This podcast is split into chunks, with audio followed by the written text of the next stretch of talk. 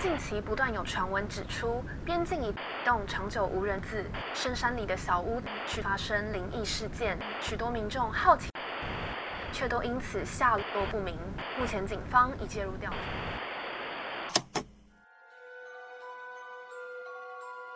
欢迎来到怪奇故事屋。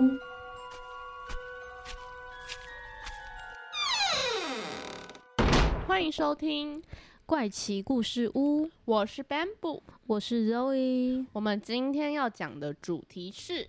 梅杜莎的故事。对我相信，其实大家多少有耳闻这个梅杜莎这个人，但是这个女妖，对这个女妖，搞不好她的故事大家也多少听过。我们就今天跟大家介绍一下完整的梅杜莎的故事，因为我觉得大家对于梅杜莎的印象应该都是，就是头发会是蛇的样子啊，然后就没了。没有，还会看到看到眼睛会变成石哦，头、我说啊外外形啦，外形。哦外形，然后看到眼睛会变成石头。，对如果你跟他对到眼的话，你就会被石化。对，大概就这样。你对他还有更深的了解吗？在你没有做任何功课之前，可是我以前就知道梅杜莎，因为我小时候很喜欢希腊神话，然后我家就是有一本那个神话故事集，再加上我就是有嗯看过一部蛮有名的小说叫《波西·杰克森》，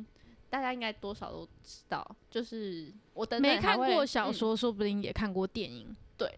我就是之后等等我们在讲故事的时候，也会稍微提到，就是我在里面看到的一些内容。就是因为这样子，所以对希腊神话或罗马神话就是加减有一些了解啦。懂，所以其实问你不准，但是我觉得相信大多数大众对于梅杜莎的印象大概就是。她是一个蛇发女妖，然后看到人会石化。那其实，在最早期的希腊神话作品《神谱》这个作品里面呢，有写到美杜莎她的故事。美杜莎呢，她其实曾经有跟海神波塞顿发生过肉体上的关系，然后哎，最后，哎呦，然后最后呢，她的下场就是被希腊的英雄柏修斯砍头，然后这个头颅呢就献给了战神雅典娜，他的头颅被装在雅典娜的盾牌上面，所以只要有人看到这一面盾牌，就会变成石头。这应该就是我们对于梅杜莎的一个简单的了解。对，那其实关于梅杜莎她的身世啊。算是蛮多种说法跟蛮多种版本的故事的。那我们今天等一下先大概的讲解一下梅杜莎之后，我会跟大家说一个最被广为流传的故事版本，分享给大家。好，那我们先介绍一下梅杜莎好了。其实它的起源，很多人说它是深海的海神跟海妖的小孩。也有人说他是暴风巨人跟半人半蛇的邪邪妖的小孩，总之呢，他就是妖怪的小孩，就是不管是什么版本，很多他都而且他都是是一半，哦，就他并不是比如说妖怪跟妖怪，嗯它都是比如说海妖跟海神，嗯，或是巨人跟妖怪，嗯，所以它其实是一个很特别的存在。混血种，那它最原始的形象呢，就是它有长有一双像蝙蝠一般的翅膀，那它的头呢，就是像蛇一样，头发啦，嗯头发头像蛇一样 是会是会扭动，是不是？头发像蛇一样，然后是个女人。那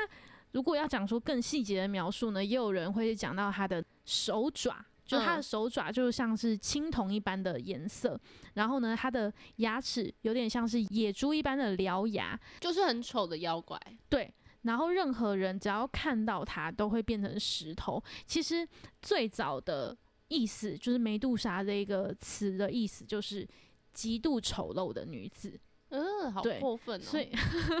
你长得像梅杜莎，你这个好梅杜杜莎，对你好梅杜莎哦。对，就是。在一开始是被说是非常丑陋的怪物的形象，那一直到罗马时期呢，这个梅杜莎的形象做就是有了一个比较重大的改变。嗯那是为什么呢？就跟我们等一下要分享到的被广为流传的故事版本有关系。是这个故事版本呢，其实是起源于呃西元八年左右，古罗马诗人奥维德他写的一本书叫做《变形记》，这是史上第一次用文学的方式去创作了梅杜莎这个角色，这个可能就是比较有形象一点，有一个形对对对体。第一次用文学的方式去就是具象化了这个梅杜莎的起源嗯故事。那这一个我刚刚有说嘛，就是古罗马的诗人，对，所以这个罗马的版本呢，古罗马的诗人他其实采用了呃大部分，比如七十八十趴都是希腊神话的梅杜莎的形象。嗯是那后面的二三十趴，他就是加入了他自己身为作家的想象力，跟他嗯自己的就是文学的一些创造力。嗯所以我们可以说，《变形记》里面讲到的梅杜莎是两种合而为一的。是，所以我们现在对于梅杜莎的了解，比较有点像是罗马跟希腊融合在一起融合在一起，所以它并不是说纯希腊神话，嗯它有嗯点像是罗马文学加进去之后产生出来的东西。嗯，那但其实希腊跟罗马神话两者本来就是非常的密不可分，他们其实连就是神话里面的神啊、神奇，然后呃角色地位其实都蛮像的。有时候只是人名上的改变而已。对好，那我们讲一下，在这个《变形记》里面，梅杜莎她是怎么样的人，然后她的故事。梅杜莎呢，她其实原本是一个超级大美女，她有一头非常漂亮的金发，这头金发呢是非常柔顺而且不毛躁。为什么突然有点像在拍什么美发广告？为什么毛躁是个重点吗？就是仿佛你看到她，你就觉得她的头发就是飘出一个呃很漂亮的天使的光芒的感觉，就是很很柔顺的金发。嗯嗯嗯，很少人拥有这样子这么漂亮的金发，所以总是会吸引很多的男人在后面觉得哇好美啊。那某一天呢，这个梅杜莎她就去了米涅瓦女神的神殿。那米涅瓦女神呢，其实就是呃希腊神话里面的雅典娜女神。嗯，就我们刚刚不是有讲到罗马神话跟希腊神话是，他们是不一样的嘛，但是很相近。对，然后我们所熟知的战争女神雅典娜，在罗马那边就称之为米涅瓦。嗯，但是因为我们今天要讲的是罗马的变形记嘛，所以其实变形记里面都是以米涅瓦来来称呼的对来称呼的，所以我今天都以米涅瓦来，讲。所以就不是在讲雅典娜，对，但其实你可以把它对应成是雅典雅娜会比较好理解。好，那这一天呢，梅杜莎就到了米涅瓦女神的神殿，就是帕德嫩神殿，他去朝拜。那这一天呢，刚好有一个非常有名的神，他叫嗯做涅普顿，也就是我们所认我们认知的海神波塞顿。那这个海神呢，他就是平常就已经很笑想梅杜莎的金发与美貌了嘛，毕竟她是一个金发美人，他就觉得天哪，他居然出来了，然后来到了这个米涅瓦女神的神殿来参拜，那真的太好了，因为他平常就跟米涅瓦有点恩怨情仇，恩怨情仇，那不如我就在这边侵犯这个梅杜莎。不只能够玷污这个米涅瓦的神殿，还可以获得我的就是美人的肉体，这样子。居 然我讲的好，不是心是肉体，对啊，他是要取得他的肉体吧？是没错，那发生了这件事情之后呢，就是他把他呃算强奸吗？就是玷污了，侵犯了他侵犯了梅杜莎之后呢，米涅娃她是掌管战争、智慧跟贞洁贞操的处女之神嘛。你这个语气是怎么一回事？没有，我只是想强调强调，他就是掌管贞操之神。你居然在我的圣殿里面做这种玷污之事，当然米涅娃就会非常的生气。非常的火大，对，但是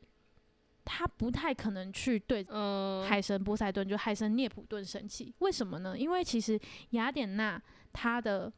爸爸的宙斯哥哥就是海神，对对他爸爸是宙斯，然后宙斯的哥哥就是海神波塞顿，对，所以呢，他算是他的叔叔。我总不可能说叔叔你是怎么样，然后就惩罚叔叔吧？不可能，我们都是神嘛，我不可能。呃，我们明明地位就是差不多，就我们可能还是一样，家人啦，我们是一家人，我怎么 我怎么可能去惩罚我的家人？更何况说我们都是神，我们有点像是这嗯个奥林帕斯山的同事，我怎么可能去惩罚我同事呢？而且更更直接，应该说。某程度来说，波塞顿的地位其实还是比雅典娜再高一点，更高的，因为波塞顿还是三大天神之一。对，所以他其实不太可能去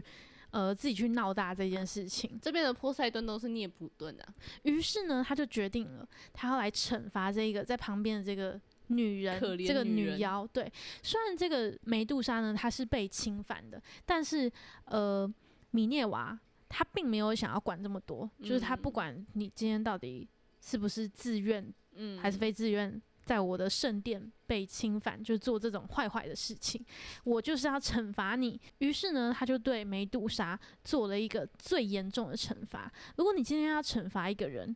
你一定会想要夺走他最重要的东西，或是他最在意的东西。嗯，那想到梅杜莎，你就会想到他的什么？秀发，没错，就会想到她的金色的美丽秀发。于是呢，他为了要让这个梅杜莎感受到活着也能够感受到心痛的这种折磨，他就把梅杜莎的头发呢，就是每一根她的秀发都变成了毒蛇，而且任何人只要看见梅杜莎的双眼，就马上就会被石化。这个米涅娃呢，他后来还觉得只处罚这个梅杜莎还不够，我还嗯要处罚梅杜莎的姐姐姐们。对，因为梅杜莎她其实有两个姐姐，在希腊神话里面呢，梅杜莎她有两个姐姐，然后她们三姐妹被称为是戈尔贡三姐妹。当时呢，梅杜莎被惩罚之后，米涅瓦也处罚了她两个姐姐，这两个姐姐呢也变成是有满嘴尖牙，然后头生毒蛇的怪物。虽然她们没有办法把人家石化，但是她们嗯拥有不死之身。可以哦记一下，就是这三姐妹里面呢，只有梅杜莎她是人，就是肉体之躯。嗯，那其他两位姐姐呢，她是不死之身，能够被杀死的只有梅杜莎，就是最嗯小的这个妹妹。所以就这样子，这个三姐妹呢，就变成了大家在希腊神话里面所知道的传说中的最可怕的怪物，就是蛇妖三姐妹戈尔贡蛇发女妖。从此之后呢，就没有人再见过梅杜莎了。你知道为什么吗？为什么？想想看啊，你现在是要我回答吗？对啊，，为什么没有人见过梅杜莎？因为他觉得羞愧。没有啦，他是被调到某一个小岛没，有，因为看过他的人都石化了，所以 就不会再回来说他见过梅杜莎。这是真的还是你在讲一个笑话？我没有在讲笑话，我只是逻辑推理而已。它很像那种 早餐店奶茶上面会出现的一个一个脑筋急转 弯对，有。点像脑筋急转弯。总之呢，再也没有人看过梅杜莎。等大家下一次见到梅杜莎的时候呢，就是这一个希腊的英雄波修斯，他拎着梅杜莎的头回来的时候了。那这个故事呢，跟大家简单的讲一下好了。那说到柏修斯呢，他就是宙斯跟一位公主叫做达纳厄的儿子嘛。那当年就是因为某一些原因，这一个柏修斯他就自己自告奋勇要去找梅杜莎单挑。那他呢就这样子千辛万苦的到了这个梅杜莎跟他两个姐姐住的这个小岛上面的时候，却发现呢，那里面一整片都是像是一个石像博物馆好恐怖、哦一样，非常的可怕。石像公园。对，然后这个柏修斯呢，他就右手拿着剑，然后左手拿着这个圆盾，躲在一个呃很暗的地方。嗯，然后因为当时呢，他有带一个镜子，他其实手上所有的武器都是其他神给他的，这个可以之后有机会的话再跟大家分享补充啊。总之呢，他就是拿到了这些神给他的武器，然后呢，到了这个小岛上，到了这个梅杜莎住的地方的时候呢，他就利用这个镜子的反射，然后去找出了这个梅杜莎的位置，因为你不能跟他对到眼。面对你只要跟他对到眼，你就会被石化，所以他就嗯用镜子的方式，先找出呃蛇妖三姐妹她们在什么位置，嗯，然后先慢慢的等她们睡着，再下手。那等到这戈尔贡三姐妹睡着之后呢，她就这样悄悄的靠近梅杜莎，然后鼓起勇气，一鼓作气的砍断了梅杜莎的脖子。接下来呢，她就赶紧拿拿起她的头，然后嗯就踩着荷米斯给她的飞天鞋就逃跑了。接着呢，他就这样子提着这个梅杜莎的头，踩着这个飞天鞋开始飞越利比亚的上空。那这个时候呢，这个梅杜莎的头的头颅底下，就是脖子那边，不是就会有切面吗？很就会切面，就会有切面，然后就流出梅杜莎的血液，就这样子滴滴滴滴在了这个呃沙漠上面，所以呢，就成为了后来我们知道的蛇，就是这个血液这样滴下去，然后就孕育出各式各样的毒蛇。哦，对，所以沙漠里的毒蛇就是这样来的。我说在神话里的故事啊。嗯，是那这个梅杜莎呢，她瞪大了双眼石化了这个擎天神。我们现在知道，就地中海跟撒哈拉沙漠之间有一个阿特拉斯山脉嘛，其实就是当时被石化的那个擎天神。哇，这个需要打开 Google Map，对，然后才能看一下。除了这两个之外，就是蛇跟这个阿特拉斯山脉之外呢，这个飞跃还有一个故事是，当时呢，这个柏修斯他还有把梅杜莎的头颅放在这个海草上面，就是休息的时候还是怎么样，就是放在海草上面，变成什么呢？变成什么？这个海草因为它软软的嘛，就是承受不了这个剧毒，于是它就变硬了，变成了我们现在所知道的珊瑚。哦哇哦哇塞，等一下哦，梅杜莎的头很有生产力耶，对，它是它孕育了很多生命。对，不对，那后来呢？他这样飞越了伊索比亚之后，我说柏修斯飞越了伊索比亚之后呢，他就也顺便将这个远古的海怪石化了，然后呢，拯救出了一个即将要被献祭的一个公主。所以也因为这样子，他的算是名声大噪，砍了非常邪恶的女妖梅杜莎的头，然后呢，又救出了无辜的美丽的公主，还跟公主结婚。那这个人当然就是会变得非常有名。所以呢，其实这个整个梅杜莎的故事，就让很多人觉得说雅典娜，因为我们大家都平常都知道都是雅典娜嘛，就觉得嗯雅典娜也太糟糕了吧？就是这一切的源头都是因为雅典娜你当初就是就是跟波塞顿的恩怨情对，然后后就这样子惩罚了一个无辜的金发女子。对明明他是被侵犯，你却惩罚他变成了蛇妖，所以很多人都会怪雅典娜说怎么过分，乱惩罚人类。嗯大家就是所知道的事实，其实是米涅娃，就是其实是罗马的米涅娃，而不是希腊的雅典娜。但是大家常常会混为一谈啊，毕竟这个神话故事什么的也是有多个版本，然后就一直这样子被混杂着流传。那对，其实真的是最多人在讨论的，就是说这个梅杜莎她到底原本是不是邪恶的？就是她到底是嗯无辜的，还是她本来就是妖怪？她本来就是坏心的？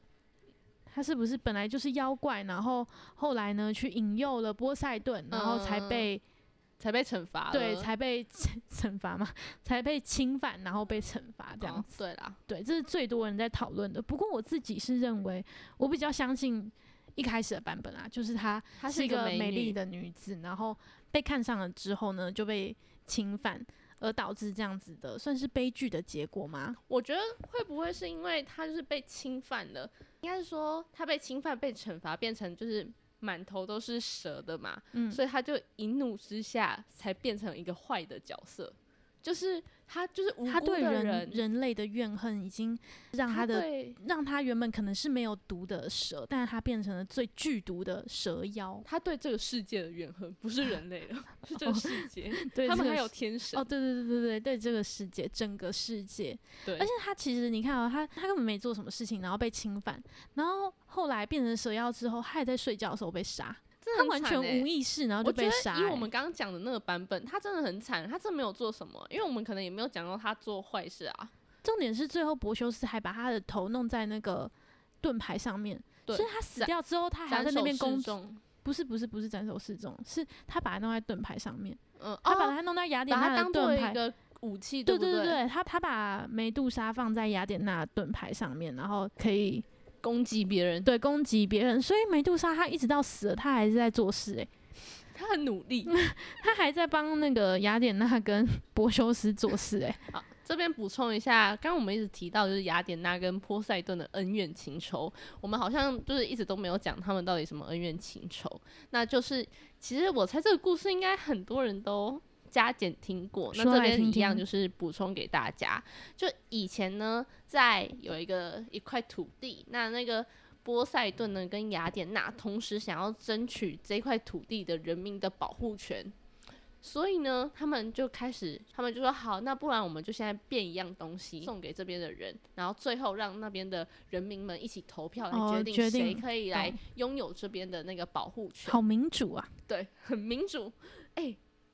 说到历史，真的开始有民主制、民主制度的开始，的确是从希腊这个时候。我印象中是啊，如果错的话，不要 diss 我，因为我记得以前学历史的时候，也是也是说，就是以以前希腊是最开始有民主制度的。好，这这都是题外话。这时候呢，波塞顿呢就拿他的三叉戟在海上这样子一插，然后呢就蹦出了一个马，一匹马，一匹而已，一匹对，一匹骏马。可以干嘛？因为在那个时候打仗啊，不是都是当时没有那个汽车所以呢，其实你的动力来源，打仗的动力来源都是马嘛。所以呢，他们马就代表着战争，动力来源都是马。那接下来呢，这雅典娜她就是也是一个叉，在土地一震，然后蹦出了一个橄榄树。但是这个橄榄树呢，就是可以让他们那边的人民增加各种的经济质量，不管是在吃的，像可以弄出橄榄油啊，然后在哦卖的买卖上面也是会给他们当地的人民很大的帮助。所以最后经济的方面，对，在经济方面，那像是这个战马、战车的这个马，就是代表着战争嘛。但是呢，这个橄榄树却代表着可以维持他们那边的经济生活啊，对生活。所以呢，最后当地的人民就选了雅典娜为他们的守护神，对，为他们的守护神，这也是我们现在知道希腊首都雅典的由来，也算是另外一个由来啊。但是其实维基百科的雅典并没有写到这个由来，嗯但是就是一个隐藏版的故事。然后我再另外补充，因为还要再补充就是我刚刚不是有提到，我就是很喜欢看波西杰克森嘛。那在波西杰克森里面，先为这个就是没看过波西杰克森这个小说跟电影的人，稍微科普一下这个小说在讲什么。这个小说其实简单来说，就是在讲希腊神话的神跟人类。希腊神话的神不是就很多情吗？然后呢，他们就会跟人类生下小孩，就是我有我们刚刚听到很多希腊知名的一些混血英雄，哎、你很会讲话、欸，你说很多情，很多情啊，他们就很渣。对，你用了很好的词，我刚刚想说很多情，哇，很会很会讲，很会讲话、哎，他们就是很多情啊，就到处跟别人生小孩，对尤其是很喜欢招惹一些人类美女。对。留下很多种、哎，对，对你，你这讲话越来越难听欸。嗯、波西杰克森的里面的故事背景就是，当时这些神其实就搬到现代，就他们现在这些神依旧也在现代存活着，然后继续跟现代的人类就是不停的生下各种小孩，然后这些小孩呢就被称为混血人。混血人就是混天神跟一般人人类的那个混血人，那他们就是到了一定年纪之后会出现他们特殊特殊的能力。神功，神功，那这个故事当然也有讲到关于梅杜莎的部分，梅杜莎她也有出现在波西杰克森的这一个为小说的故事里面，她第一集就出现了，总共小说有五集。因为这个故事呢，它其实本来就会用各种希腊神话的故事，然后把它结合当时的剧情，有点像是重现。那在这这个里面呢，也是有点类似的概念，就是这个梅杜莎出现的故事也有点类似的概念。但是梅杜莎出现这一段算是一个，就是他们刚好在路上遇到的妖怪，他们就是为了去破关嘛。故事就是冒险故事，本来就是他们可能为了去寻找什么或得到什么，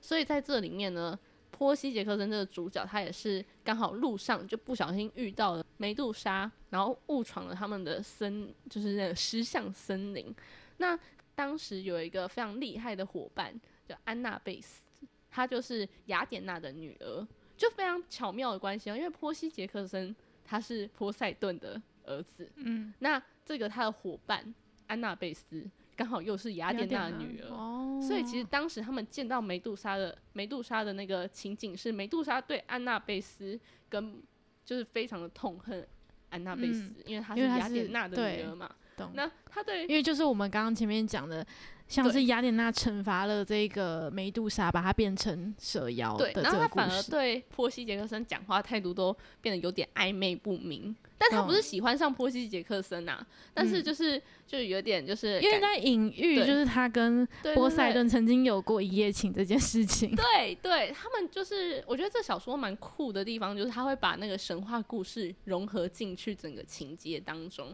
那你知道波西杰克森他